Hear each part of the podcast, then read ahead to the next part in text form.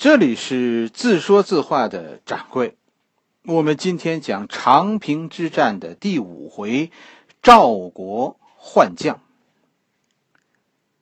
上一回咱们讲到说，七月底，赵括带领二十五万援军赶到长治，廉颇下课，返回邯郸。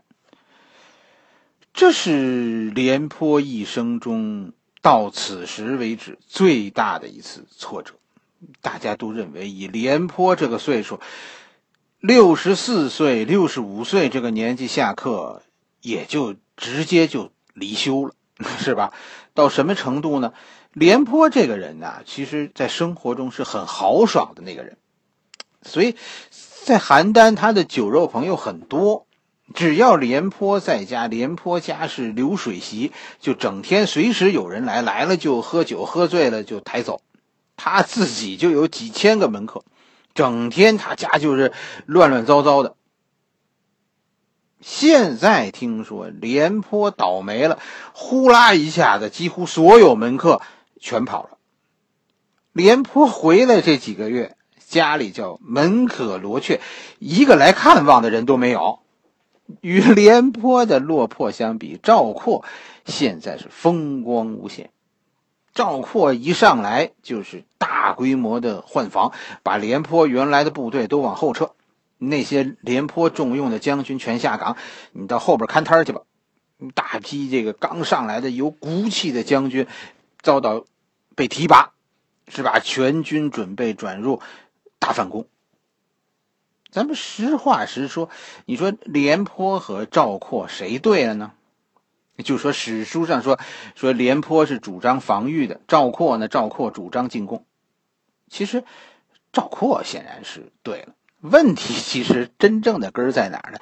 如果你现在给廉颇增兵二十万，你再看廉颇是不是还会坚持防御呢？如果给廉颇增兵二十万，还让廉颇继续指挥，我估计廉颇也会转入反攻，防守那是被迫的。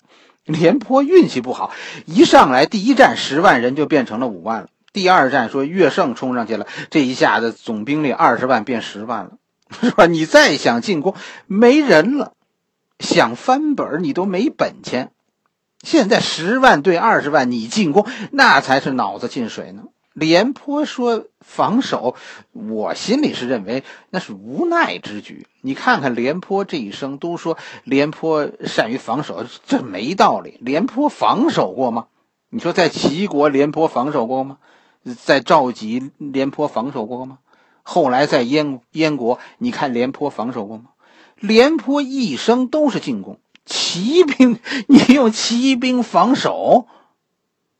你帮我想想这个场景吧，骑兵怎么防守啊？廉颇一生都是进攻，如果此刻你给他二十万援军，我估计廉颇会立刻转入反攻，至少我相信是这样。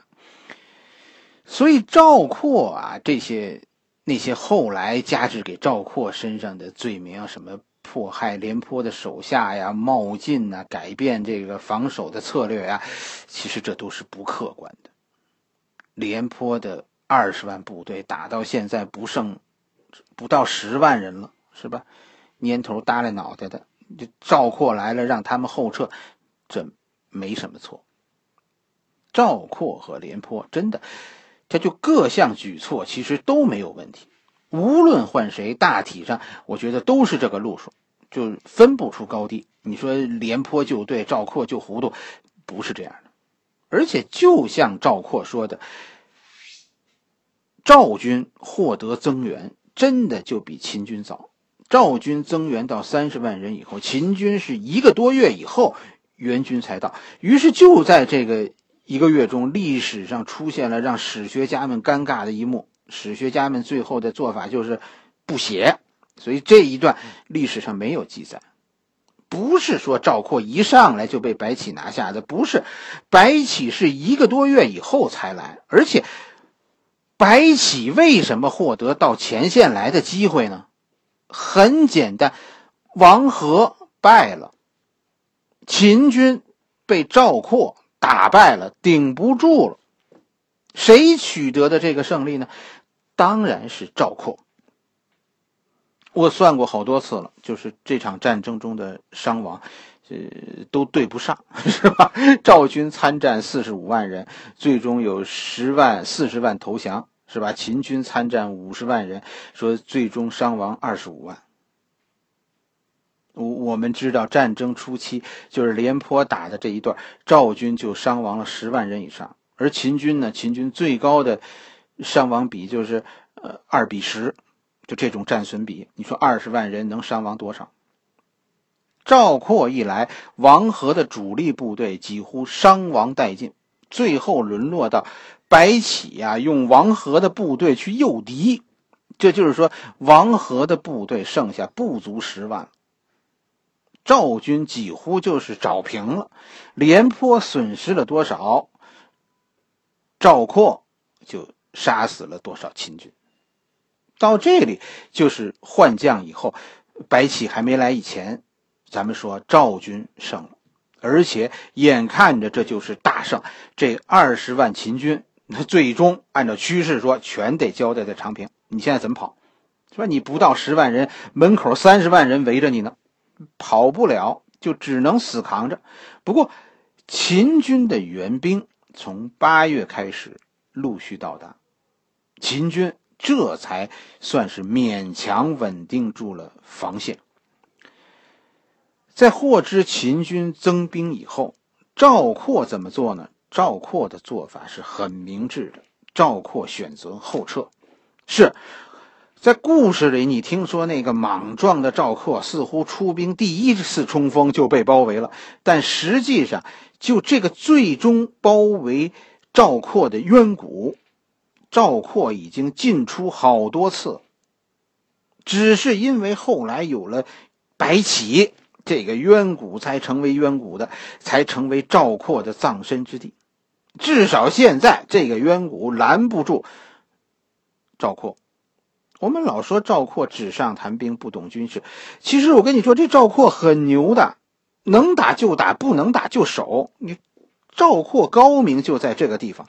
你要是兵少，我就打你，是吧？你人多了，现在那那我虽然有优势，我守，反正就是我在在我家门口，我吃饭比较容易。你那个粮食都是从秦国运来的，人越多，你其实麻烦越大。秦国现在的敌人不只是眼前的赵军，粮食问题，这也是秦国人迈不过去的一道门槛。这场战争。旷日持久，秦国其实必败。你要真的说，像有些故事里说的，说是范睢啊用了反间计，让廉颇下课，让赵括掌权。我跟你说，秦王现在有杀了范睢的心，这个赵括比廉颇呀更难缠。秦王最后算是没招了，哎，没辙了呀。只有最后一条路，只能去求他帮忙。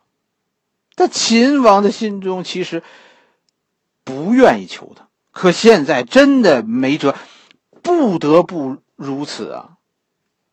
这个让秦王非常苦恼、揪心的，又不得不去求的人是谁呢？我们下一回讲。这里是自说自话的掌柜，我们今天的故事就讲到这里，咱们明天继续。